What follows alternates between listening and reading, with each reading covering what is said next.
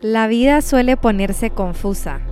Sigue tu intuición, escucha tu cuerpo, vive en el presente, todo está en la mente. Llena de contrastes, instrucciones, contradicciones y de tantas cosas que no tienen sentido. Yo soy Cristinona, tu host, y esto es Intuition Podcast, un espacio para reírnos, llorar, cuestionar, conectar. Lo único que tiene que hacer sentido es que nada realmente hace sentido. ¡Let's do this, bitch! Hello, hello, my dear Bish. Qué emoción saludarte y estar de vuelta grabándote un podcast. El episodio de hoy se llama Binge Healing porque te voy a contar todo acerca de mi compleja relación con mi cuerpo y la comida y las herramientas que utilicé para sanar ambas. Desde que comencé a publicar mi interior en mi página en Instagram llamada Cristinona en agosto 2021, tenía como intención de algún día poder abrirme y compartir todo acerca de este tema con mi público para poder darle esperanza, para poder darle herramientas y para poder darle un impulso a todas aquellas personas que estuvieran pasando por el mismo momento que yo.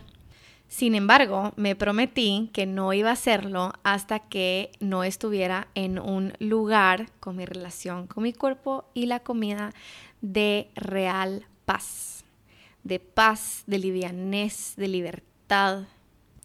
Y me siento tan contenta, tan orgullosa y tan en paz, vaya la redundancia, de estar hoy sentada aquí grabándote este podcast, porque quiere decir que estoy en un lugar donde me siento tranquila, segura y empoderada para hablar del tema. Hoy me reporto desde mi inward trip. Por si no sabes qué es un inward trip, un inward trip es como yo le llamo a estos viajes sola, estos viajes de reconexión, estos viajes de expansión, estos viajes donde te recuerdas todo lo que ya eres y a la vez agarras impulso para llevarte a tu siguiente nivel tanto profesional como personalmente. El primer inward trip que hice fue al lago de Atitlán cuando tenía, cuando estaba cumpliendo 23 años y quería hacer este viaje a Tailandia para celebrar que cumplo 25 años. Todavía no es mi cumpleaños, es en diciembre, estamos en junio, pero iba a ser un viaje a Japón con dos amigas, Nati y Luisa, shout out, y ya estaba halfway across the world, entonces dije, ¿por qué no lo hago de una vez? Y aquí estamos platicándote desde la hermosa isla de Koh Samui en Tailandia. Llevo preparándome mentalmente para grabar este podcast un par de meses y no es casualidad de que se dio la oportunidad de grabarlo desde aquí por muchas razones. La primera es, estoy celebrando un gran logro. Si has estado por aquí desde hace tiempo, sabes que desde mi primer taller de manifestación que di en noviembre del 2021, estaba manifestando que Cristinona, mi empresa, llegue a ser una empresa que genere seis cifras antes de que yo cumpliera 25 años y siete cifras, un millón de dólares, antes que cumpliera 30 años. En abril de este año, cuando di mi primer curso en Reaching acerca de cómo sanar tu relación con el dinero para vivir en libertad financiera, les compartí cómo estaba muy muy cerca de llegar a la meta. Me faltaba como el 10%, un poquito más del 10% para llegar a los 100 mil.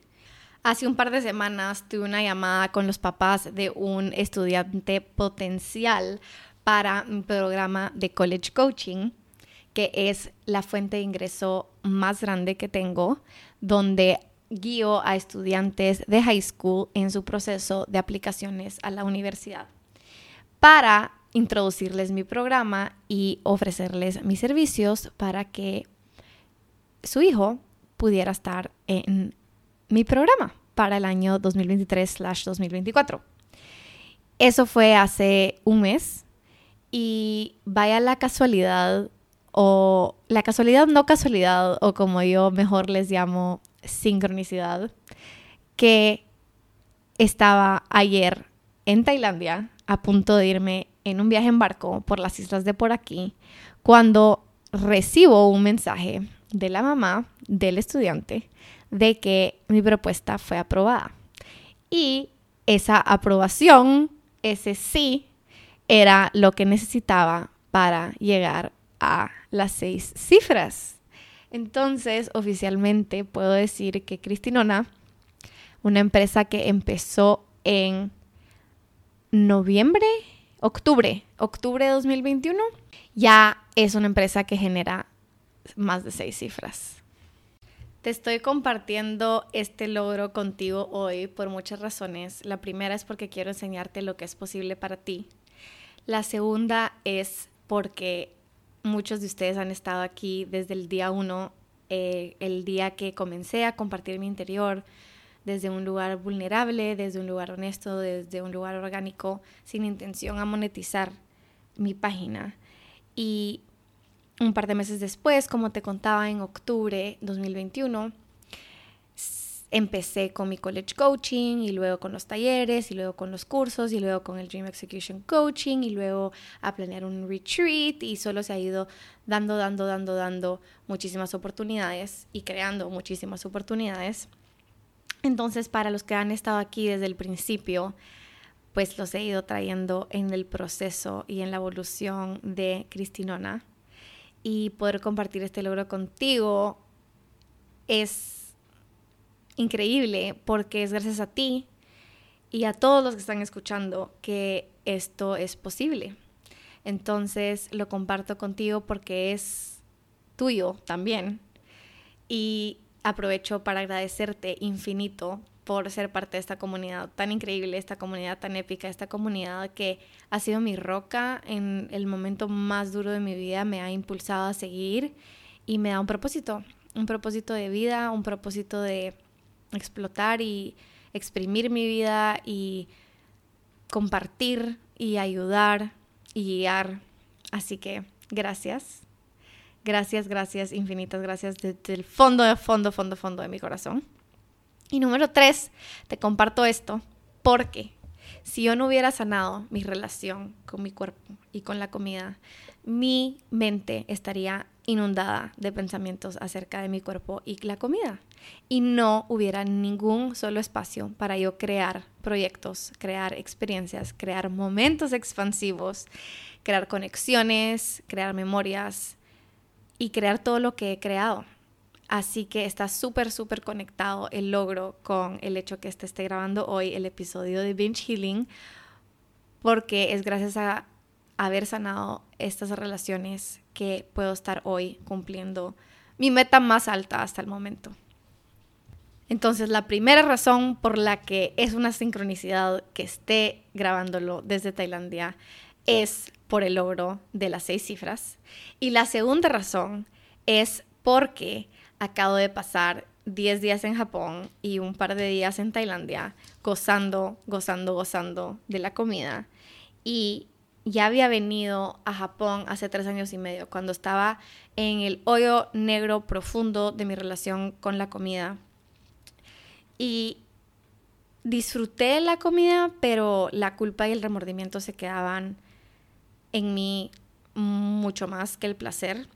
Y ahorita he podido disfrutar la comida, tanto desde un lugar donde el, placer es duradero, no pasajero, y donde siento una paz, una paz deliciosa que no tiene precio. Entonces, ya que se dio lo de este gran milestone de Cristinona y acabo de vivir el fruto de sanar la relación con la comida y el cuerpo, que es una vida en libertad, una vida en disfrute, una vida con muchísima, muchísima paz. Es que es mágico que esté aquí grabándote este episodio acerca de este tema. Antes de comenzar con mi historia, solo quería pasar rapidito a darte un trigger warning, un aviso de detonantes y compartirte que en este episodio voy a estar hablando acerca de mi desorden alimenticio, refiriéndome a mi cuerpo y a la comida desde mi experiencia.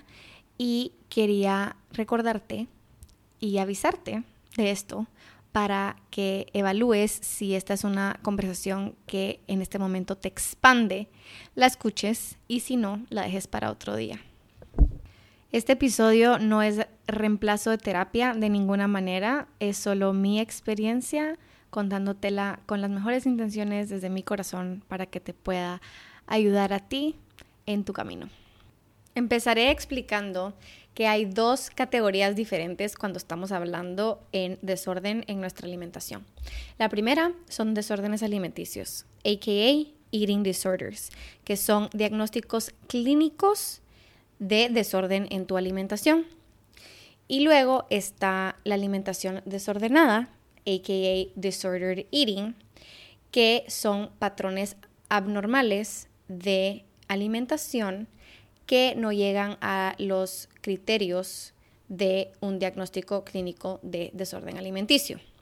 Hay muchos tipos de desórdenes alimenticios. Los más comunes son anorexia nervosa, bulimia nervosa, trastorno por atracón, ortorexia y abuso de laxante.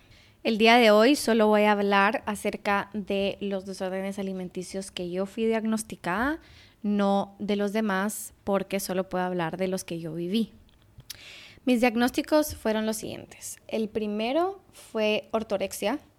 Ortorexia es una obsesión por la comida saludable. Aunque comer saludable es algo positivo, la obsesión a la comida saludable no lo es. Se cree que la ortorexia es una forma de que el trastorno obsesivo compulsivo en otras palabras, TOC, se expresa. El trastorno obsesivo compulsivo en inglés se le llama OCD, Obsessive Compulsive Disorder, y es un trastorno mental en la cual las personas tienen obsesiones, es decir, pensamientos, sentimientos, ideas, sensaciones y comportamientos repetitivos e indeseables que los impulsan a hacer algo una y otra vez. En otras palabras, tienen compulsiones. Y hay un mito de que el OCD solo se expresa de maneras de limpieza. Se le dice a alguien que tiene OCD, a alguien que tiene una obsesión compulsiva por tener orden. Pero eh, esta enfermedad es de las más mal diagnosticadas porque las personas se autodiagnostican que tienen OCD al tener un deseo por el orden cuando no necesariamente es el trastorno obsesivo compulsivo diagnosticado número uno. Y número dos, el OCD no solo se aplica a limpieza y orden, el OCD tiene un sinfín de maneras que se puede expresar. Y una de esas maneras que se puede expresar es en ortorexia, la obsesión por la comida saludable, que fue lo que me pasó a mí. Yo estoy diagnosticada con OCD también, desde que soy chiquitita tengo síntomas de OCD de mil maneras y solo se ha ido evolucionando y morphing en diferentes maneras. Obsesión por mis notas académicas, obsesión por la comida, obsesión por las compras. Hay muchísimas maneras que se me ha manifestado a mí el OCD, pero una de las más grandes ha sido a través de la obsesión por la comida saludable, en otras palabras, ortorexia. Un dato importante que tomar nota de la ortorexia es que las estadísticas dicen que la ortorexia nunca viene sola, siempre viene acompañada de otro desorden alimenticio, como fue en mi caso. El segundo desorden alimenticio que fui diagnosticada es binge eating disorder. El trastorno por atracón es un desorden alimenticio severo caracterizado por comer grandes cantidades de comida, a menudo bien rápido y al punto de incomodidad, un sentimiento de fuera de control durante el atracón, culpa y vergüenza después del atracón. Y para ser diagnosticado como trastorno por el atracón, tiene que suceder por lo menos una vez a la semana por el transcurso de tres meses. A diferencia de la bulimia nervosa, las personas con trastorno por el atracón no tienen comportamientos de purging, como por ejemplo uso de laxante, vomitar, ejercicio compulsivo después de un atracón. No quiere decir que del todo no hacen ninguna de estas cosas de vez en cuando, como por ejemplo en mi caso, yo sí usaba el ejercicio o la ausencia de comida para contrarrestar un atracón, pero no regularmente y por ende mi diagnóstico fue binge eating disorder. Como dije antes, no voy a entrar a profundidad a hablar de las causas y de por qué llegué a tener los desórdenes alimenticios que llegué a tener, pero sí puedo decir dos cositas. Es que el binge eating disorder muchas veces es una manera insaludable para manejar y cope con la depresión y la ansiedad. Y así fue en mi caso. Número uno. Y número dos, quería mencionar que lo mío empezó con ortorexia, controlando obsesivamente que lo que comía fuera saludable, luego restringiéndome severamente, que luego morphed into binge eating disorder. Porque ya sabemos que el problema con binge eating disorder, por eso el nombre no le aplica bien, no es el binging, sino la restricción. La restricción es lo que causa los atracones. Hace un año co-creé un momento expansivo con Anika, la personita detrás de la página Chaos Fit Balance, que se trataba acerca del pilar de bienestar de Nourishment. Y el tema del momento expansivo se llamaba Pintando tu interior, viviendo a todo color y se enfocaba en la pregunta ¿cómo estoy nutriendo mi vida? Donde ambas compartimos sobre nuestra relación con la comida. Mi intención en ese evento era compartir acerca de las profundidades y la complejidad de mi desorden alimenticio. Cuando terminé de compartir lo que compartí, nunca lo había compartido antes y lo hice de una manera no eficiente, for lack of a better word. Anika al final del evento me dijo, no se entendió la gravedad de la situación, como no pudimos percibir ella porque sabía, porque es de mis mejores amigas, pero no pudimos percibir la gravedad de lo que viviste en la manera que lo conté. Así que hoy voy a contarte la gravedad de lo que viví con mis desórdenes alimenticios. Empecemos hablando de la restricción. ¿Cómo me restringía? Pues una de las cosas que hacía y hice por muchísimo tiempo, más de un año, si no es que dos o un poquito más, es que apuntaba todo lo que comía para controlar la cantidad de comida que comía todos los días. Desayuno, snack, almuerzo, snack, cena. Entonces eso lo hice por años. Luego, otra cosa que hacía era que me pesaba todos los días. Tenía una pesa en mi baño y todos los días me subía a ver y cuantificar cuánto pesaba y basaba mi humor y mi manera de ver mi día y mi manera de verme a mí misma y el valor que me daba por ese número en la pesa. Otra cosa que hice es que me volví una calculadora, una maquinita que se sabía absolutamente cuántas calorías tenía todas las comidas. Y llegué al punto de poder leer perfectamente cómo se leía una nutrition label y reconocer cuántos macros, o sea, cuántos gramos de proteína, grasa y carbohidratos tenía cada producto que comía y cada y cuánto necesitaba yo al día y esa era otra manera que yo controlaba mis porciones y cuánto comía yo en un día. Se volvió tan obsesivo que en clase cuando estaba en college ya saben cuando uno normalmente como que se va a la última página del libro y empieza como a doodle en lo que se entretiene durante la clase, pues yo lo que hacía era listas de lo que había comido, calculaba las calorías y contaba las calorías de ese día para saber cuánto menos calorías tenía que comer el día siguiente. Eso me pasaba haciendo mis cuadernos por años. Es que quiero que sepan que fueron años de hacer esto todos los días. Como les decía antes, esa restricción evolucionó a volverse atracones, episodios de atracones donde ingería grandes cantidades de comida muy rápidamente y con este sentimiento como animalistic, donde te sientes fuera de control, donde cuando termina y you look back on the event es literalmente un blur, como no te acuerdas exactamente qué pasó y es esto como que si una fuerza pasa por dentro de ti y te encuentras tú poder sin parar, sin poder parar, comiendo y comiendo y comiendo y comiendo hasta way past the point of discomfort. Y luego te sientas no solo con la incomodidad física de todo lo que comiste, sino la culpa enorme de todo lo que comiste. Y eso es un ciclo. Luego me restringía y luego volví a tener un atracón. On and on and on for months and months and years. Horrible, de verdad que una pesadilla. Entonces, ¿qué tan grave se pusieron mis atracones? Pues una de las etapas donde yo más me restringí fue cuando fui instructora o mejor dicho, counselor de un campamento que había ido cuando era teenager en high school. Regresé cinco años después para ser counselor de este campamento y ese fue como the peak de mi desorden alimenticio, donde me restringía muchísimo. Una de las cosas que hacía para aguantar el hambre y dejar de comer era que tomaba agua con gas. A esa agua con gas le ponía como gotitas de sabor, de esas como crystal light, para que sabiera algo, supiera algo un poquito más fuerte y más como filling. Y me pasaba tomando el día entero agua con gas. Y me pasaba ejercitando todo el día porque estábamos en un campamento donde caminábamos largas distancias.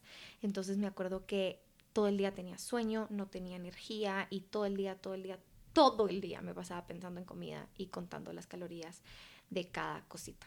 Iba al gimnasio, caminaba hasta el gimnasio que había en el campamento para poder encontrar una pesa y pesarme. Un día llegué a tal punto de atracón, me había comido una pizza entera, luego había un pastel que me había comido entero. Los que saben, saben que pastel de chocolate estoy hablando, el que venden eh, cerca del campamento. Y incluso me había comido comida de otras personas que había en nuestro cabin, en la refri del cabin.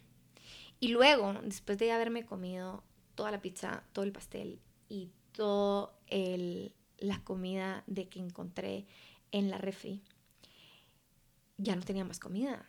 Y lo que hice fue, como yo era counselor, yo tenía las llaves de todos los cuartos de la gente en el campamento. Y literal le abrí la puerta a una de las niñas y me comí como 10 de sus kind bars en un centón después de todo lo que ya había comido. Y les cuento esa historia porque es como una de las historias que tengo donde más enseña how bad it got. Y el día siguiente estaba tan culpable que caminé all the way into town a comprarle otras kind bars a la estudiante y metérselas en su cuarto. Em, culpable no por agarrarle las kind bars, don't get me wrong, culpable por haber comido lo que había comido. Ojalá la culpa hubiera sido por comerme las kind bars de mi estudiante.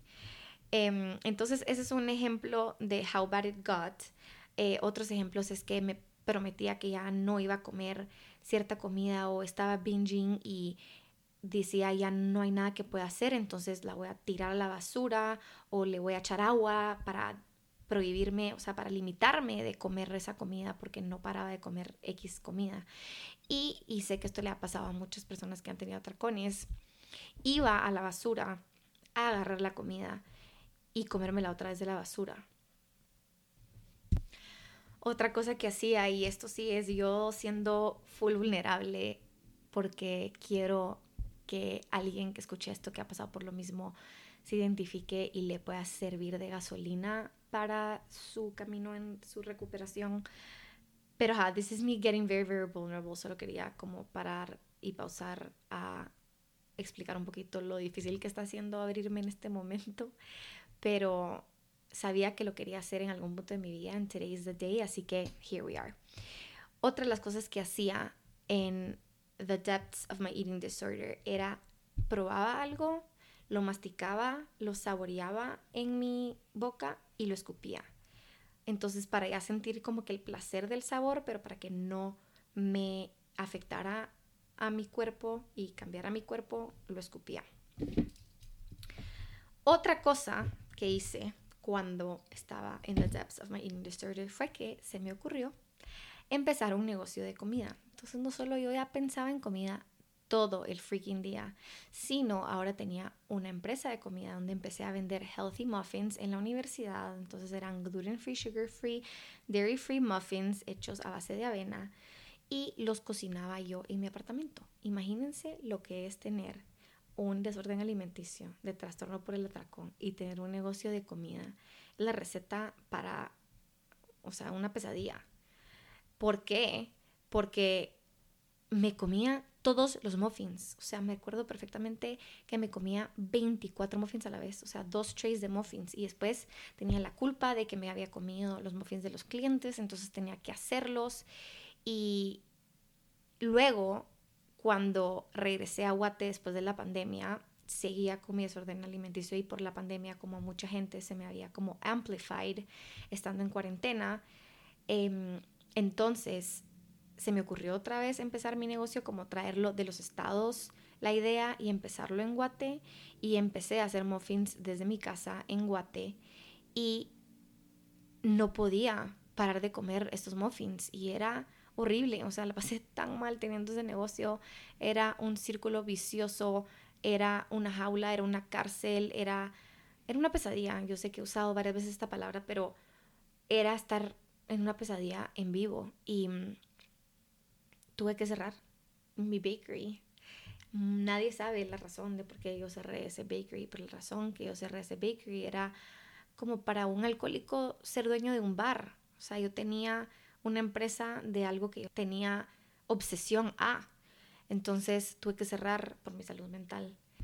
Regresando a antecito de la pandemia, me adelanté un poco. El timeline es que un verano estaba en este campamento Luego, en seis meses después, me fui a mi semester abroad y a los par de meses fue la pandemia. Entonces me adelanté un poco en el timeline, pero regresando a mi semester abroad, me parte, me parte, me parte el corazón que estaba en the peak de mi desorden alimenticio cuando me fui a mi semester abroad. Eh, para los que no saben, tuve la oportunidad y la bendición y el regalote enorme de irme a un semester abroad que se llama Semester at Sea, donde vives en un barco tres meses y medio y viajas a cuatro continentes y 12 países durante el proceso.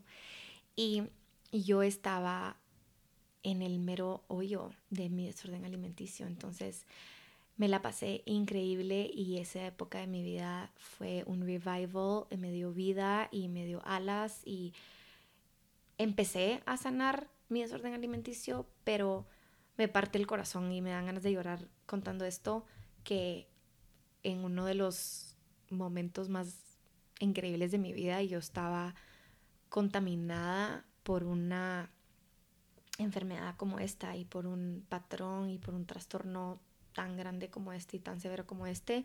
Y cuántas personas en mi semester abroad no estaban igual. Habían grupos eh, me enteré que habían grupos de support de eating disorders en el barco de tantas mujeres que estaban pasando por esto. Y muchas de mis amigas, después del semester abroad, nos abrimos y nos contamos los desórdenes alimenticios que estábamos pasando. Para darte contexto, cuando me fui a mi semester abroad fue en enero 2020, entonces poquitos meses antes de que fuera global lockdown y se cerrara el mundo entero. Entonces estábamos escapando de la pandemia porque empezó por Asia el voyage y nos cancelaron muchísimos países, muchísimos ports, de hecho solo fuimos a 4 de 12, eh, nos cancelaban países y yo estaba tan, tenía tanto disordered thinking, tantos pensamientos desordenados en mi mente acerca del el desorden alimenticio, que una de las cosas que yo pensaba cuando nos cancelaban el los países era, yes, qué bueno que nos cancelan el país porque voy a tener más tiempo en el barco, que quiere decir que es menos tiempo para comer comidas que me pueden hacer cambiar mi cuerpo y es más tiempo para que yo haga ejercicio. Y cuando nos tuvimos que ir temprano, porque you guessed it, fue la pandemia y nos tuvimos que regresar antes, o sea, estuve en total dos meses de tres meses y medio en el barco, yo sí, por un lado estaba heartbroken de dejar a mis amigas y dejar esa experiencia tan increíble y la expectativa que yo tenía de esa experiencia. Pero por el otro lado estaba feliz de que, yes, me voy a ir a Guate y voy a tener tiempo para no comer mucho y hacer ejercicio y estar más delgada. Llegué a tal punto de mi disorder que un día tuve un atracón tan grande, tan grande, que paré en el hospital de la cantidad de comida que había comido. Y en vez de que a eso haya sido un wake up call y un tocar fondo, para mí fue ojalá el doctor me diga que lo que tengo es una alergia al gluten, así ya no como carbohidratos. Y en efecto, mi cuerpo me escuchó y ese verano de pandemia me dio colon irritable, en inglés se llama IBS, Irritable Bowel Syndrome, donde fui al doctor y tuve que dejar de comer gluten, lácteos y azúcar por un buen tiempo. Entonces, lo shocking, lo shocking de esta historia es que yo manifesté mi colon irritable, esa enfermedad, yo me la causé con mi propia mente por tenerle tanto miedo a los alimentos que tenían gluten, azúcar y lácteos, mi cuerpo ya no los podía tolerar. Porque yo le estaba dando la señal a mi cuerpo que those foods were a threat. Seis meses después, un domingo de febrero del 2021, me fracturé una vértebra en la columna, tuve un accidente y llegué, cuento esta historia en este podcast porque yo llegué a tal punto de ignorar mi cuerpo, a tal punto de ignorar las señales de hambre de mi cuerpo, que cuando yo me accidenté, sintiendo el nivel de dolor que sentí, que me dijo el doctor que era el umbral del dolor equivalente a nueve partos, yo en vez de pegar de alaridos, gritar y decirle a mi familia que estaba ahí en la lancha que por favor me lleven al hospital, ¿saben qué hice? Me quedé callada. Por 20 minutos me quedé callada. Porque era el cumpleaños de mi papá y no le quería arruinar su cumpleaños. Un momento de pausa porque me pude haber quedado paralítica por no hablar y no decir nada, ya que estábamos en una lancha y había olas y el tumbling de la lancha me pudo haber lastimado más de lo que ya estaba en peligro ah, porque por no decir nada, por no decir nada, por no poner mis prioridades primero, por no escucharme, o sea, yo me había bloqueado esa vocecita que me decía, tengo ganas de ir al baño, tengo ganas de comer, tengo frío, yo llegué a ignorar tanto mi, todas mis señales, porque uno no puede solo bloquear la señal del hambre, uno bloquea todas las del cuerpo. Y yo estando en ese nivel del de dolor, me quedé callada. Dije, no, lo ignoro, me voy a aguantar, no quiero causar molestia, no quiero take up space, quiero quedarme chiquita aquí en mi esquina y no causar ningún tipo de revolú. Imagínense eso. Bueno, ya que te conté how severe it got, con el corazón desnudo, quería que este podcast, más que un testimonio, fuera un toolbox para ti de realidades, hechos, mindset shifts y herramientas que yo he ido aprendiendo y que me han ayudado a estar en un lugar tan en paz como el que hoy felizmente y muy con mucho mucho agradecimiento puedo decir que estoy hoy. Entonces, el primer punto es que el cuerpo escucha a la mente y el cuerpo responde al alma. Primer punto, el cuerpo escucha a la mente. Cuando nosotros le decimos a nuestro cerebro, ya sea silenciosamente, le mandamos la señal y le decimos, ya no voy a comer el resto del día. Como yo me decía muchas veces después de comer mucho, me prometía que ya no iba a comer nada por el resto del día. El cuerpo se toma estas frases como verdades y por ende entra en un estado de alerta porque no reconoce la diferencia entre el Paleolithic era a nuestra realidad del presente. En el Paleolithic era, cuando habían famines, cuando habían hambrunas, cuando ya no habían comida, el cuerpo entra en estado de sobrevivencia y trata de comerse lo más posible en ese momento para almacenar comida, ya que no iba a haber comida y probablemente se podían morir de hambre. El cuerpo está wired for survival, not for success. ¿Qué quiere decir eso? El cuerpo no sabe que en verdad ya no estamos en el Paleolithic era. Y no reconoce que en verdad nunca nos vamos a morir de hambre porque siempre vamos a tener más comida. That's a huge blessing. Pero vamos a tener más comida y hay más comida en la refri y la despensa está llena. El cuerpo no reconoce eso. Tú le dices a tu cuerpo, yo ya no voy a comer nada en el resto del día. Y o sea, ya no más, el cuerpo entra en este estado de alerta y ¿qué hace? Atracones. Esa es la ciencia de por qué la restricción es lo que te lleva a los atracones, porque el cuerpo entra en este estado de sobrevivencia, piensa que va a entrar en una hambruna, en un famine, que ya no va a haber comida más nunca, cuando la realidad, y nosotros conscientemente podemos acknowledge esto, es que por supuesto sí hay comida y no se va a morir de hambre, pero el cuerpo por eso entra en este animalistic role que surpasses us porque quiere alimentarse de todo lo antes posible y lo más posible que puedan, por eso es en cantidades tan grandes, porque ya tiene la verdad de que ya no va a haber más comida. Ya te conté cómo el cuerpo escucha la mente, ahora te cuento cómo el cuerpo responde al alma. Lo que me refiero con esto es que cuando nosotros le tenemos miedo a los alimentos, estamos entrando a nuestro cuerpo en alerta y por ende no los puede digerir. Exactamente como yo le creé un miedo alrededor del gluten, lácteos y azúcar y mi cuerpo literal entrando en alerta no pudo digerir esa comida y por ende creé una intolerancia a esas comidas. Entonces, cuando nosotros con nuestro alma le agregamos el factor de placer a las comidas, es decir, estamos en paz al comerlas y no le estamos mandando señales al cuerpo del miedo, de miedo, al contrario, le estamos mandando señales al cuerpo de expansión a través de estos alimentos que nos va a nutrir, que nos va a dar placer, que nos va a dar gozo, que nos va a dar conexión. El cuerpo responde al alma, el cuerpo digiere mejor cómo nosotros nos relacionamos a nuestros alimentos afecta nuestra digestión enormemente.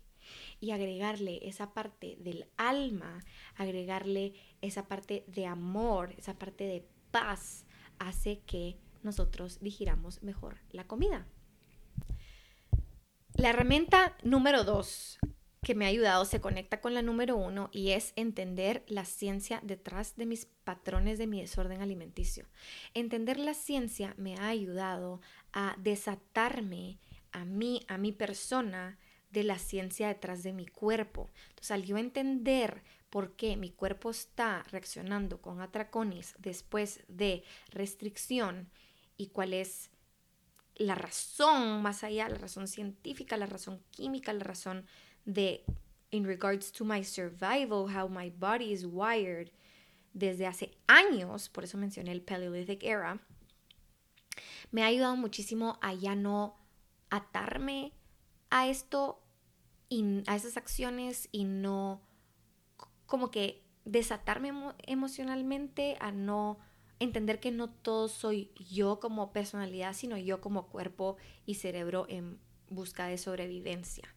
Yo en mis talleres de manifestación y en mi curso en Reaching hablo del arte y la ciencia de las cosas. Lo hablo en relación al dinero, pero aplica con la relación a la comida. Entonces, la ciencia de la comida es la nutrición. Cómo la nutrición químicamente, científicamente afecta a nuestro cuerpo. Pero no solo la ciencia afecta nuestro cuerpo y nuestro peso, sino el arte. ¿Qué es el arte? La relación con la comida. Ya sabemos que el arte afecta nuestro cuerpo porque cómo nos relacionamos con la comida, si estamos en paz o estamos en estrés, afecta nuestra digestión. Entonces, al igual con el dinero, las ciencias son las finanzas, uno más uno es dos, pero ya sabemos que para ser ricos no solo necesitamos la ciencia, sino el arte, nuestra relación con el dinero. Para mí, entender la ciencia ha sido fundamental en sanar mi relación con la comida. Hay dos libros que leí para entender un poco más de la ciencia. El primero se llama Brain Over Binge y el segundo se llama The Fuck It Diet. Los dos me ayudaron mucho a entender la ciencia. Entonces te los recomiendo muchísimo. La ciencia fue lo que me vino a enseñar que no tenía un problema de atracones, sino de restricción. Y similarmente me vino a enseñar que lo que yo tenía no era una obsesión por la comida, sino un cuerpo deprivado de nutrientes. ¿Qué me refiero con esto? Cuando nuestro cuerpo está deprivado de nutrientes, lo que hace el cerebro es que entra en alerta, no hay nutrientes, no hay nutrientes, no hay nutrientes. ¿Qué necesita esta persona? Comer. Entonces, ¿qué voy a hacer? Le voy a mandar pensamientos de comida una y otra vez durante el día para que coma. ¿Por qué? Porque al comer vamos a sobrevivir y al no comer no vamos a sobrevivir. Entonces entendí que el sinfín de pensamientos que yo tenía de comida que me hacían creer que tenía una adicción a la comida eran causados químicamente por mi cuerpo, que mi cuerpo es tan y tan sabio y esto me hizo apreciar tanto mi cuerpo, que mi propia mente crea pensamientos de comida para que yo coma. Esto se parece a cuando estamos en la cama durmiendo y tenemos ganas de hacer pipí, el cuerpo entra en alerta. ¿Qué tiene que hacer esta persona? Hacer pipí. Entonces, ¿y qué está haciendo? Durmiendo. Entonces, ¿qué voy a hacer? Le voy a mandar una pesadilla para que se levante y vaya al baño.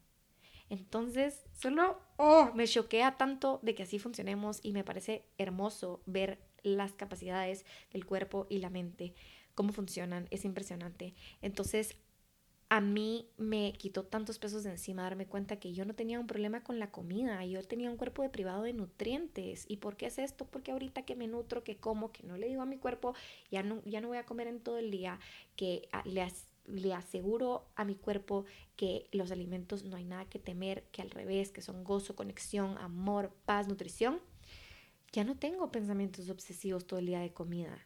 No solo es que he tenido el arte y la valentía de sanar mi relación con la comida, que por supuesto sí, pero hay una parte química que me ha ayudado a estar donde estoy hoy con la comida. No solo es mi voluntad, no solo es mi personalidad, no solo es mi manera de ver la comida, es el hecho de que químicamente ya estoy nutrida, entonces por ende ya no produzco esos pensamientos obsesivos acerca de la comida.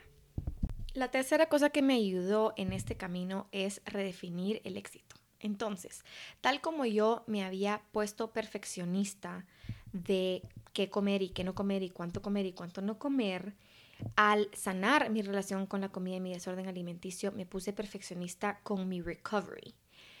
Entonces, yo me di al éxito con cuántas veces no tengo un atracón. Me di a mi éxito en si tengo un atracón o no tengo un atracón. Si tengo un atracón, la chorrié.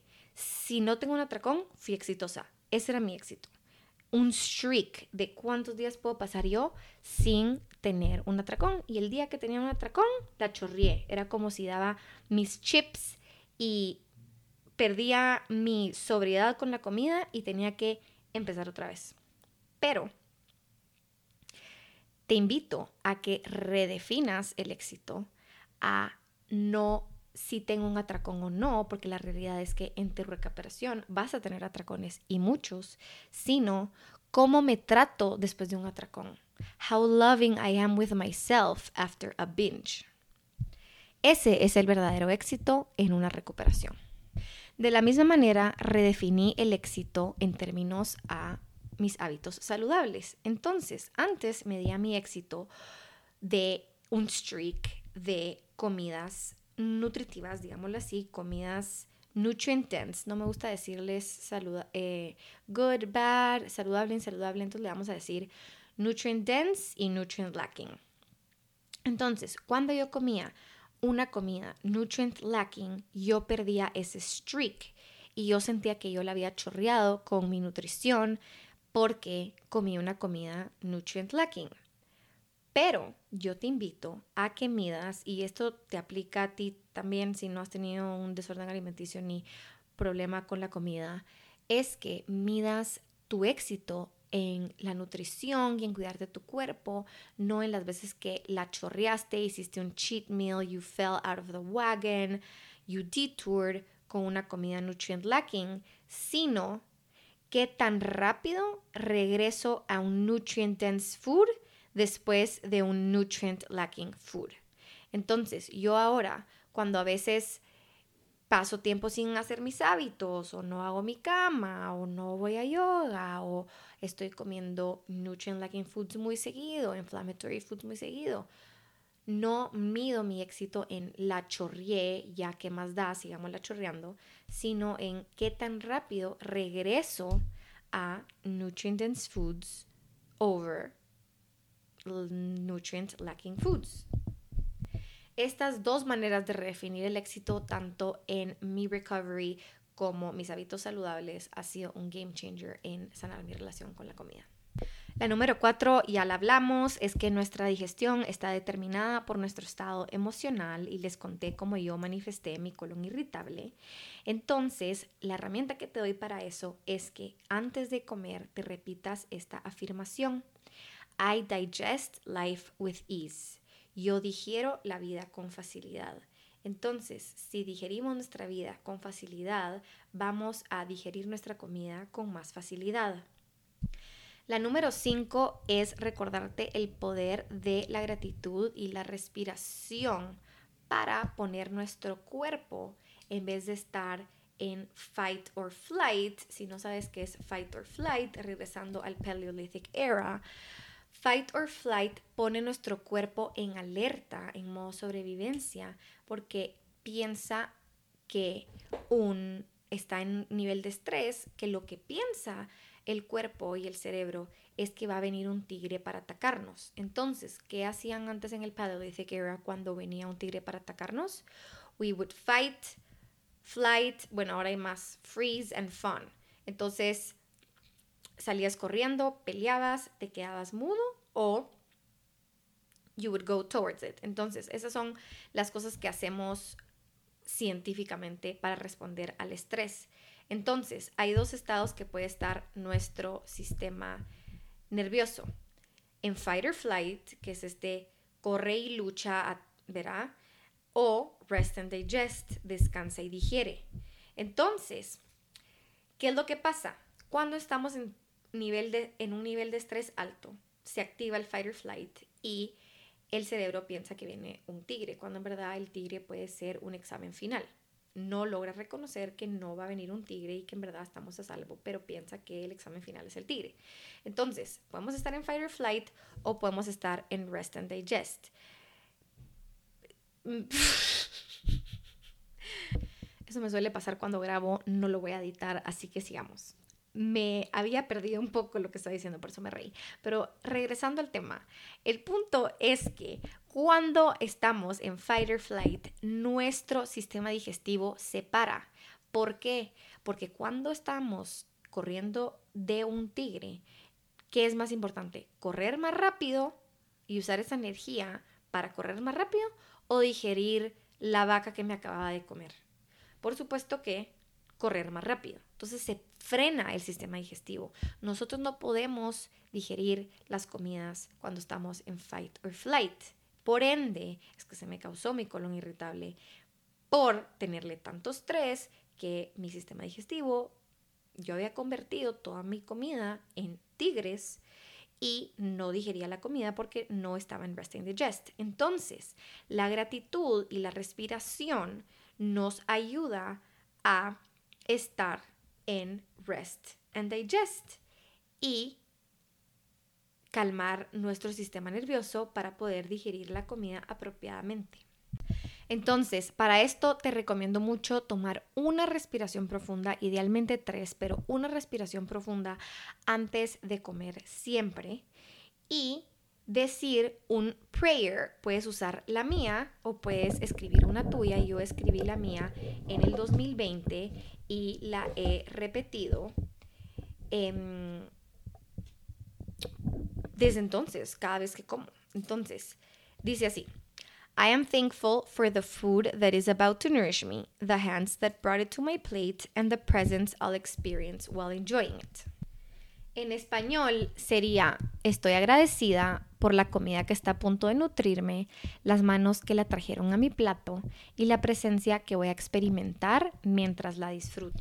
El número 6 va en tándem con la número 5 y es de hacer de la comida un ritual sagrado por lo menos una vez al día. Yo sé que esto depende en dónde comes, con quién vives, pero yo practicaba mucho esto cuando el año que vi con mi mamá, solo ella y yo, tuve la oportunidad de hacer esto todos los días y ahora que vivo sola también, es que por lo menos una vez al día, y no lo cuantifico, solo suele pasar así, como sola, sentada, sin distracciones, sin música, sin un podcast, sin ver tele, sin mi celular, dejo mi celular en otra mesa, respiro, digo mi frase y disfruto la comida en silencio. Esto no se imaginan the wonders it has done to my relationship with food, no solo porque es la ciencia de que ha puesto mi cuerpo en rest and digest y he digerido mejor los alimentos, pero el arte, mi relación con la comida, porque he entrado ese factor de placer, que acuérdense que el cuerpo responde al alma y a ese estado de placer. La número siete es redefinir la comida y para eso quiero leerte un caption que escribí acerca de redefining. Entonces, dice así. A few months ago, grief kept me crazy glued to my bed until 1 p.m. Now, excitement wakes me up alarmless around 7 a.m. A few months ago, my body used to cage me. Now, it's the vessel that allows me to experience fulfillment. A few months ago, food used to control me. Now, it fuels my creative ventures. A few months ago, Instagram used to deplete my energy completely. Now, it's my expansive window to the world. Life is not always about letting go of the things that sink us, it's about redefining them. one puzzle piece at a time. Y lo tricky que es de la comida es que no podemos, como por ejemplo el alcohol, podemos eliminarlo de nuestra vida y sobrevivir cut it cold turkey. Con la comida no. ¿Por qué? Porque necesitamos la comida para sobrevivir. El alcohol no lo necesitamos para sobrevivir. Entonces se vuelve complejo porque we need it to survive and we need to continue to eat every day. Entonces tenemos que ir sanando a la misma vez que vamos comiendo. No podemos tomarnos una pausa de comer hasta que sanemos, ¿verdad? Tiene que seguir en proceso. Entonces, no todas las cosas de la vida que nos hunden las podemos dejar ir. La vida no se trata de siempre dejar ir las cosas que nos hunden, sino de redefinirlas, tal como yo redefiní mi cuerpo, la comida, e Instagram, como les conté en este caption. Entonces, una de las maneras que definí la comida es que no solo comemos por hambre. Muchas cuentas de intuitive eating y así te dicen como que comes solo cuando tienes hambre, cuando en verdad la comida no solo es gasolina para sobrevivir. La comida son experiencias, la comida es placer, la comida es conexión, la comida es vitalidad, la comida es inmersión cultural, la comida es un lenguaje de amor, y no solo existe un hambre, hay 12 tipos de hambre y esto lo vamos a hablar en el curso que se llama Binge Healing, que ya les contaré un poquito después. Otra manera que redefiní la comida es valorarla por nutrientes sobre calorías y macros. Estar en una mentalidad de abundancia con la comida y no de escasez. Para esto lo que hice fue, número uno, dejar y contar todas las calorías y los macros que comía y en vez enfocarme en los nutrientes. Entonces, ¿cómo me cambio el chip a mentalidad de abundancia versus mentalidad de escasez? Un ejemplo es en un smoothie. Antes yo pensaba mentalidad de escasez, le voy a quitar ingredientes, le voy a quitar el almond butter ya que tiene muchas calorías y es alto en grasa, le voy a quitar esto y el, el banano porque el banano es alto en azúcar, etcétera, etcétera para hacerlo más lean, el smoothie. Ahora me enfoco en la abundancia. ¿Qué le puedo agregar a mi smoothie para agregarle más nutrientes? Le voy a agregar almond butter porque son grasas buenas y eso va a ayudar a que no se me haga spike la insulina. Le voy a agregar chia seeds porque eso tiene fibra y tiene omega 3. Le voy a agregar canela, le voy a agregar colágeno, ¿cómo le voy a agregar? Entonces veo mi plato en vez de qué le puedo quitar. Me recuerdo una vez que mi prima me dijo, ay, no, yo no me, yo no me sirvo vegetales porque eso solo son más calorías, como que si ya no me gustan, porque le voy a agregar más calorías a mi plato si no me gustan. Cuando yo ahora veo, le voy a agregar todo tipo de vegetales, de colores, porque son más nutrientes, mientras más colores, más nutrientes, etcétera, etcétera. A mí personalmente, pasarme de una protein heavy diet que hacía con mi nutricionista cuando me empecé a restringir y a lo que propelled mi desorden alimenticio era una dieta alta en proteína, baja en carbohidratos, baja en grasa, pollo hervido, brócoli hervido, ya ustedes saben. Cambiarla a una comida basada en plantas fue un game changer para sanar mi relación con la comida. Esa es mi situación, no estoy diciendo que de todos, porque ahí le aprendí a tener menos miedo a los carbohidratos. Yo antes en mi dieta no podía comer sweet potato ni frijoles porque eran carbohidratos. Entonces, hacer una comida basada en plantas y un plato basado en plantas me permitió explorar con garbanzo, con papa, con arroz, con todo lo que me había deprivado por tanto tiempo. Y otra manera que redefiní la comida, entonces valorar nutrientes sobre calorías y la otra es valorar la salud y vitalidad sobre mi peso. Entonces, dejé de pesarme y eso ha sido un game changer desde hace, no me recuerdo cuándo fue la última vez que pesé, me pesé, probablemente ya más de dos años. Em, una manera que aprendí en un podcast de cómo hacer esto cuando voy al doctor es pararte viendo al otro lado de la pesa y decirle al doctor que por favor, por tu salud mental, ni le tienes que explicar que es por tu salud mental, por favor no te diga tu peso. Y lo he hecho por lo menos 10 veces que pido que no me digan mi peso y el 100% de esas veces me han respetado mi decisión. Entonces, super great tip si quieres dejar de pesarte.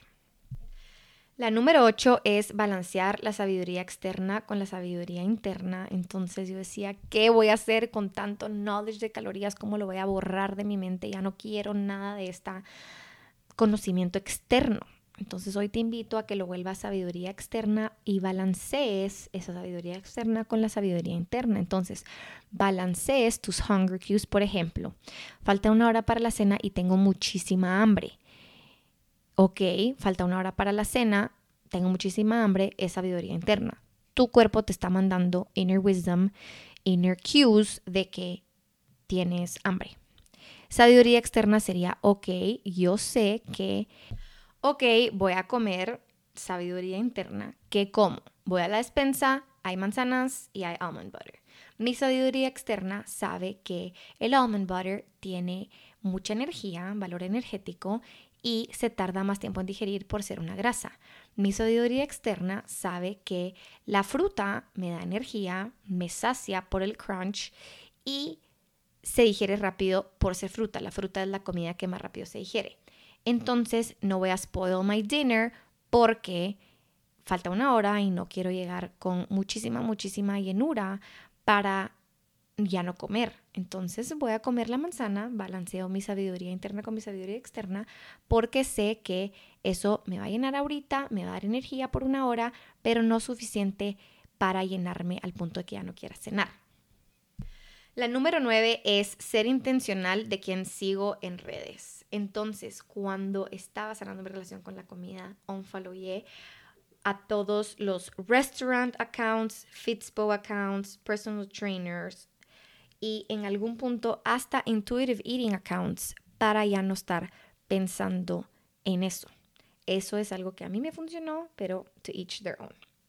La número 10 es reconocer el poder de las palabras, utilizar palabras expansivas para referirme a mi cuerpo y a de los demás. Entonces, usar comentarios como you're glowing, you look healthy, estás brillando, te ves saludable, en vez de qué flaca estás y jamás, jamás, jamás comentar sobre el aumento del peso mío o de alguien más. Número 11 es darle el crédito al cuerpo que se merece. El cuerpo es sabio y el cuerpo es forgiving. No sabía cómo decir esto en español. Entonces, el cuerpo es sabio. Te cuento que yo, cuando empecé a tomar café, que fue en college, fue rapidito que lo dejé porque me daba muchísima ansiedad, me daba taquicardia, me sentía como hungover, era horrible.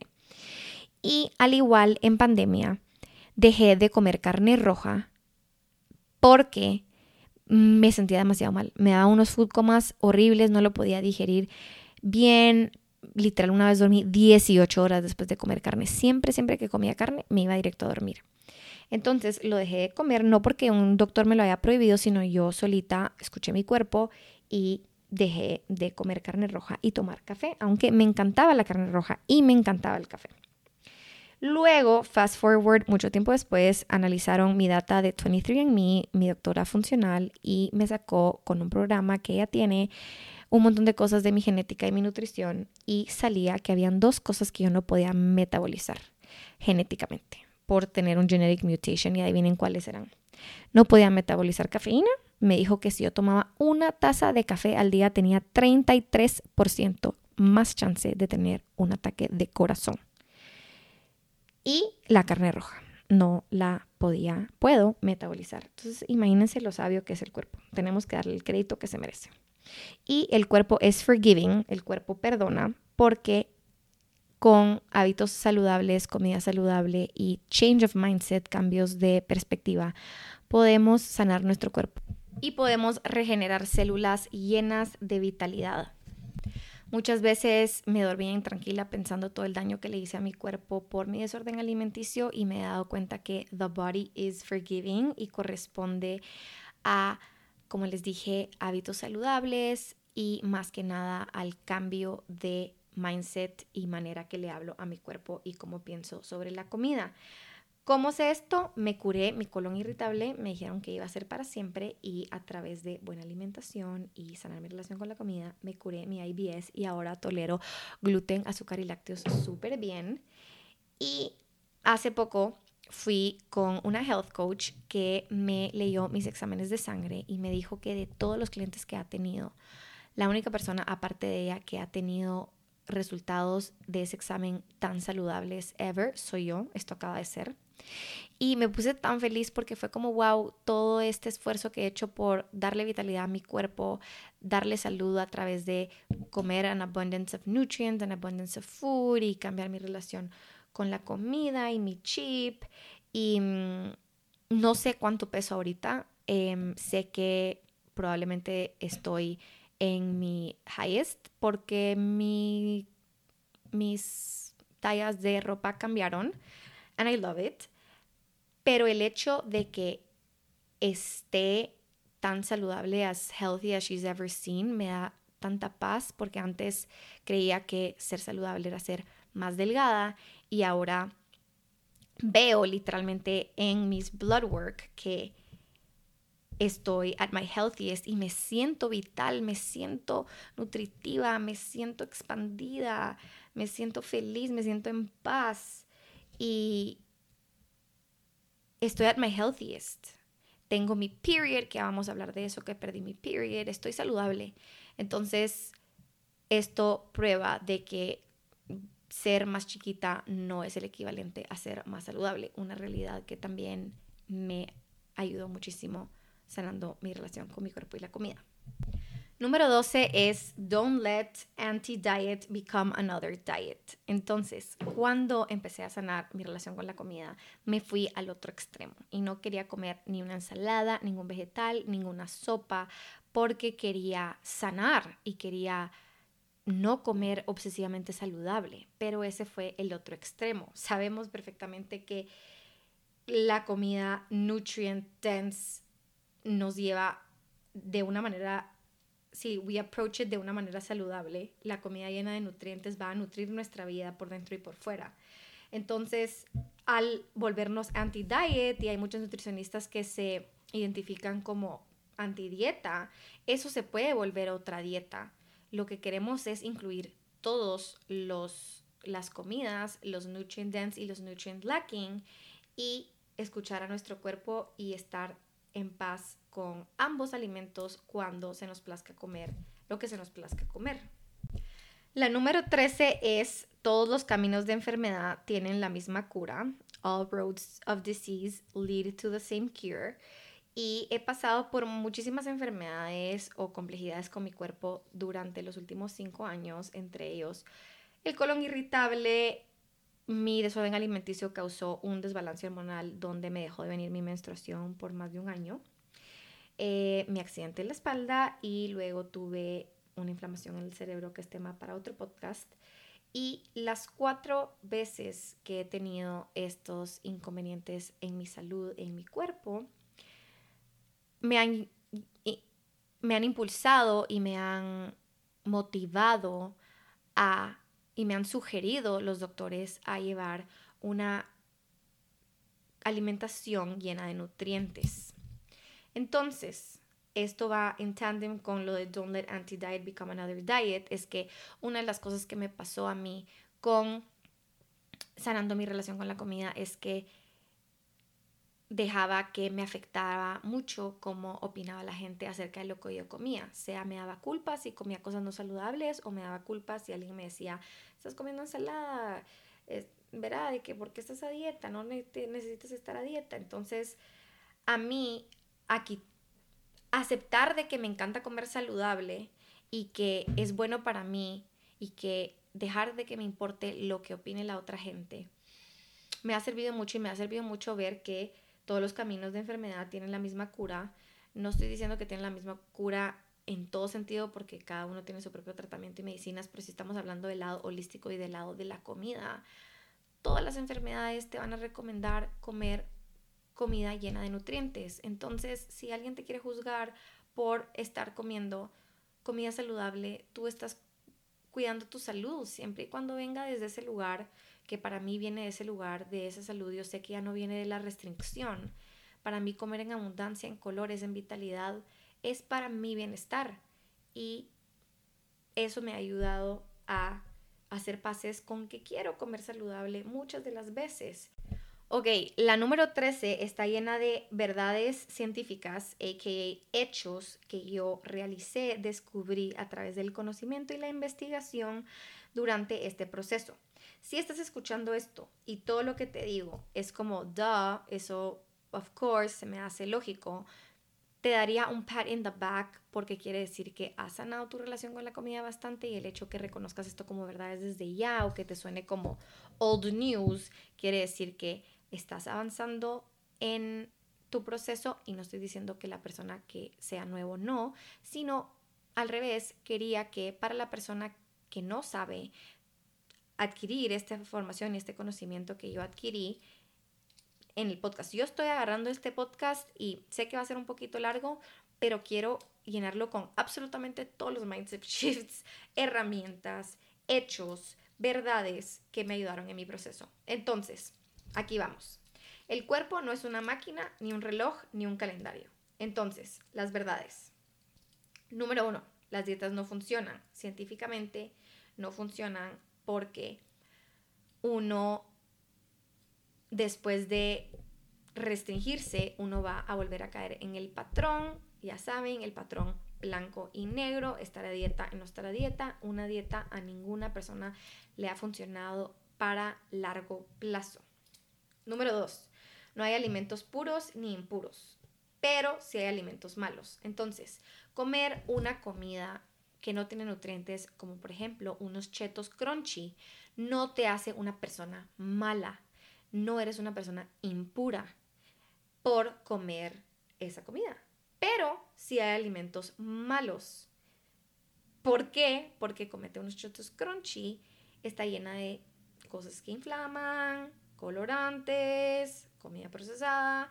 Entonces, no estoy difamando ni making it evil los chetos crunchy porque no te hace una mala persona si te los quieres comer cuando te los quieras comer, si te llama la atención, amazing, ya sabemos, all foods are welcome, pero no quiere decir que no sea mala en el sentido que mala, o sea, no no te va a nutrir. O sea, solo seamos realistas de que hay comidas que te nutren, hay comidas que no te nutren y hay comidas que son buenas para tu cuerpo y hay comidas que sean no buenas para tu cuerpo. Pero eso no te hace una mala persona, pero tampoco seamos ciegos a que hay alimentos que no nos hacen bien a nuestro cuerpo. Nos pueden hacer bien a nuestro alma de vez en cuando, por supuesto, and by all means, o sea, le entro a las chips de vez en cuando, pero no soy ciega a pensar que eso me está cayendo bien, me está cayendo bien a mi alma, sí, y eso puede ser nourishing, como lo vimos en el momento expansivo con Anika, pero tampoco ser ciegos al hecho que comer chetos crunchy está lleno de cosas que me inflaman y cosas que no me llevan al path de la salud. Entonces, me gusta el all foods are welcome, there are no pure and impure foods y toda esa mentalidad, pero también no ser ciega a la realidad de que hay comidas que solo son, ni siquiera son, deberían de ser consideradas comida. Son como unfood, le llaman en mi curso de Holistic Nutrition. La tercera es que la comida y el ejercicio no son intercambiables, entonces esto me ayudó muchísimo también en disfrutar mi ejercicio y verlo como algo para no solo mi cuerpo, sino mi salud mental. Pero la comida y el ejercicio no son intercambiables, entonces porque yo me coma un Big Mac y después cuente las calorías del Big Mac y haga ejercicio, no se quita el efecto en mi cuerpo que ya me comí el Big Mac. Número cuatro, no todas las calorías están creadas igual, entonces comerme 100 calorías de una manzana no es lo mismo que comerme 100 calorías de unos chetos por la parte de la ciencia, que son la, los chetos, va a causar que yo tenga un spike en mi glucosa, que por ende me va a hacer store más grasa, versus las 100 calorías de la manzana, tienen fibra, contrarresta el glucose spike y por ende va a afectar mi cuerpo de una mejor manera. Entonces, a mí me sirvió entender la ciencia de que not all calories are created equal para no dejar de contar la comida por calorías y enfocarme en mis nutrientes. Otra cosa que me sirvió es que la ok, tampoco voy a borrar esa parte. Otra cosa que me sirvió es saber la verdad de los nutrition labels. Entonces, no me van a creer esto, pero los nutrition labels en los productos tienen autorizado en Estados Unidos tener un 20%, 20% margen de error. Entonces, si una comida realmente tiene 100 calorías, tienen permiso, el FDA tiene permiso a poner que son 80. ¿Por qué te estoy diciendo esto? Para no basarse en los nutrition labels, en los números. Porque uno, ni siquiera están accurate. Y número dos, cada, no somos una máquina, porque cada persona absorbe las calorías de diferente manera. Entonces, lo que son 80 para uno pueden ser 120 para otro. Los que son 80 para uno pueden ser 60 para otro. Entonces, como cada cuerpo no está creado igual, cada comida va a tener un impacto diferente en tu cuerpo, tal como la cafeína y la carne roja tienen un impacto diferente en mi cuerpo que el tuyo, la energía que digerimos de cada comida tiene un impacto diferente en cada uno. Entonces, por esa razón yo empecé a valorar la comida por sus nutrientes y no por sus números, porque ya nos damos cuenta que uno, ni están correctos. Y dos, cada quien le afecta diferente. Entonces, nutrientes, people, nutrients over numbers. La última verdad que me regaló la ciencia es que no hay comidas, y no me gustan esas palabras, pero así es como yo lo aprendí, entonces lo voy a decir así. No hay comidas que engordan ni adelgazan. Entonces, muchas veces buscaba yo como fat losing foods. Y that's not how it works. No hay comidas que te van a engordar ni que te van a adelgazar si cambias tu mindset. Scientifically, that's not how it works. Y la última, que fue el título de esta sección, el cuerpo no es una máquina, ni un reloj, ni un calendario. No es una máquina porque no somos robotitos que le podemos meter como en una dieta esta cantidad de comida y comer lo mismo, el pollo hervido y el brócoli esta cantidad de días. Necesita una variedad de nutrientes, por eso es que dicen eat the rainbow, porque cada color representa un nutriente diferente. No es un reloj porque uno de los false myths que me decían era que si comía de noche, em, eso me iba a engordar.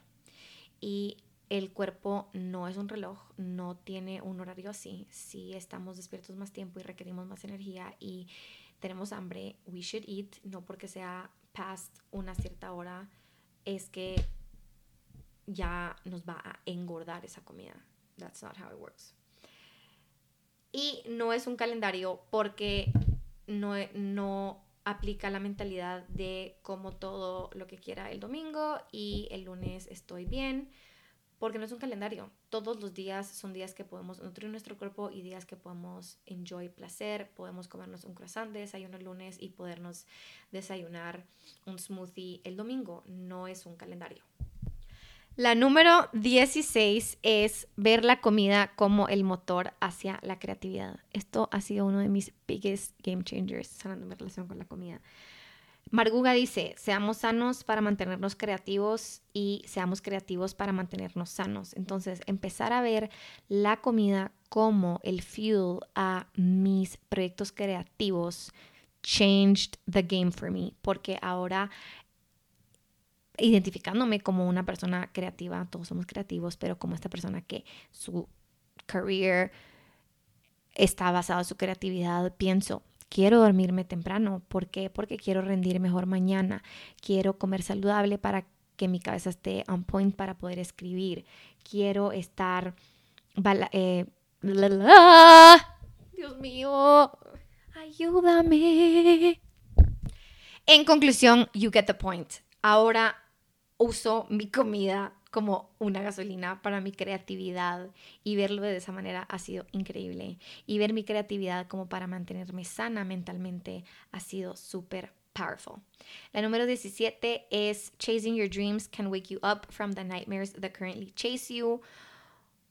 Y esto debería ir al principio, pero una de las cosas que más me ayudó fue perseguir mis sueños. Perseguir mis sueños ha hecho que mi energía y mi mental real estate se invierta en mis sueños, en mis creaciones, en mi creatividad, en mis proyectos, en vez de estar enfocada. Incluso en mi recuperación, mucho tiempo creo que estuve estancada en una etapa de recuperación, entonces todo se trataba de mi recuperación. Entonces, creo que mi verdadera recuperación empezó cuando empecé a seguir mis sueños y a usar mi creatividad para hacerlo realidad. Y la última es a life without disordered eating and eating disorders outweighs everything. Y regreso al principio de este podcast que te conté de mi logro que estoy celebrando, que no hubiera sido posible si yo no hubiera sanado mi relación con la comida y mi cuerpo. Y en verdad una vida sin este tipo de desórdenes le gana a cualquier cosa que yo estaba buscando. Ya te di un montón de mindset shifts, hechos científicos y maneras de redefinir el arte que es tu relación con la comida. Y ahora quiero dejarte con action steps para que tomes acción para sanar tu desorden alimenticio o tu alimentación desordenada. Número uno y la más importante es conseguir ayuda profesional. I can't stress this enough. Conseguir ayuda profesional. Me puedes escribir por DM y yo te puedo recomendar a mi psicóloga, mi psicoterapeuta, mi psiquiatra, mi health coach. He sido bendecida con muchas personas que me han ayudado en este camino y te puedo recomendar. La número dos es try out yoga. Antes solo hacía ejercicio HIT ejercicio de alto impacto porque creía que eso era lo único que le iba a hacer bien a mi cuerpo porque quemaba más calorías. El yoga y la filosofía de yoga, tanto adentro como fuera del mat, y este ambiente de no juzgar y no voltear a ver lo que la gente está haciendo y escuchar el cuerpo y parar a child's pose cuando uno no necesita en vez de go, go, go, no excuse mentality, a change the game for me. Balancear la energía masculina del HIT y del cardio que ahora sigo haciendo. Em, pues empecé hace poco a reintroducir cardio en mi vida con la más energía femenina del yoga ha sido amazing. Número tres, sácate a un solo date para practicar comer comida como un ritual sagrado y sacarle ese alma a la comida y verlo como conexión, expansión, vitalidad experiencias. Em, número cuatro, cómprate un Highest Self Charm. Si has visto mis stories, has visto que tengo un dijecito, un collarcito con una C. Eso me lo compré en simbolismo a mi high, este es mi Highest Self Charm y representa el camino que he estado haciendo para llegar a mi versión más expansiva que ahora estoy encarnando es como una como un promise ring hacia ti y tu recuperación, recordarte que estás contigo y tener como un physical visual reminder de todo lo que estás haciendo para llegar a la sanación. Número cinco es cuando se te vengan pensamientos. A mí uno de los patrones que más me costó soltar es el de levantarme el día siguiente, haber comido y hacer como un run through de todo lo que había comido. Todavía me entran urges de hacerlo y lo que hago es que respiro y digo, I don't do that anymore. Ya no hago eso. Entonces, respirar y decirme, I don't do that anymore me hace cortar el bucle de pensamientos de hacer el run through de todo lo que he comido en mi día. El siguiente y es mi favorite. Eh, ese lo voy a dejar de último. Voy a dar el penúltimo primero. El penúltimo es cúmplete tu primera promesa. Entonces escoge un small but valuable promise que puedas hacer todos los días para reforzarte tu autoestima y cumplirte una promesa y saber que ya puede pasar lo que pase en el día, te cumpliste tu primera promesa. La mía es tomarme un vaso de agua. Lo he hecho desde la pandemia, desde mi recuperación y es como un hábito y una promesa que hago donde cualquier cosa que pasa en el día, ya me cumplí mi promesa y hice algo y empecé mi día on, on, that note. Y la última y la más especial para mí es escríbete una carta. Esta es súper especial. Siento que ya estoy hablando huevadas. Son las 11 y 11. Ok, regresemos. Write Yourself a Letter es súper especial porque todas las veces que estaba en el hoyo, así deep, deep down hoyo, porque hubieron muchas veces que recaí, muchas veces que regresé a estar en the depths of my eating disorder, no fue un linear path, me escribí una carta y tengo todas las cartas aquí y cuando estaba en el hoyo, antes de hacerme mi siguiente carta, volví a leer la carta de antes y me ayudaba muchísimo, muchísimo, muchísimo. Y ahora sí, llegamos al final de este Vulnerable AF podcast. Pero me voy feliz, me voy feliz porque me siento so freaking proud of myself de que pueda estar aquí compartiéndote esto a ti desde este lugar. Si te quieres quedar un par de minutos más, te voy a leer una carta que escribió Glennon Doyle, una persona que admiro mucho sobre nuestro cuerpo que lo leí en el momento perfecto de mi camino de sanación y who knows, si te ama quedarte es porque es el momento perfecto para ti. Entonces dice así, Your body is not your masterpiece, your life is. It is suggested to us a million times a day that our bodies are projects. They aren't. Our lives are. Our spirituality is. Our relationships are our work is. Stop spending all day obsessing, cursing, perfecting your body like it's all you've got to offer the world. Your body is not your art, it's your paintbrush. Whether your paintbrush is a tall paintbrush or a thin paintbrush or a stucky paintbrush or a scratched up paintbrush is completely irrelevant.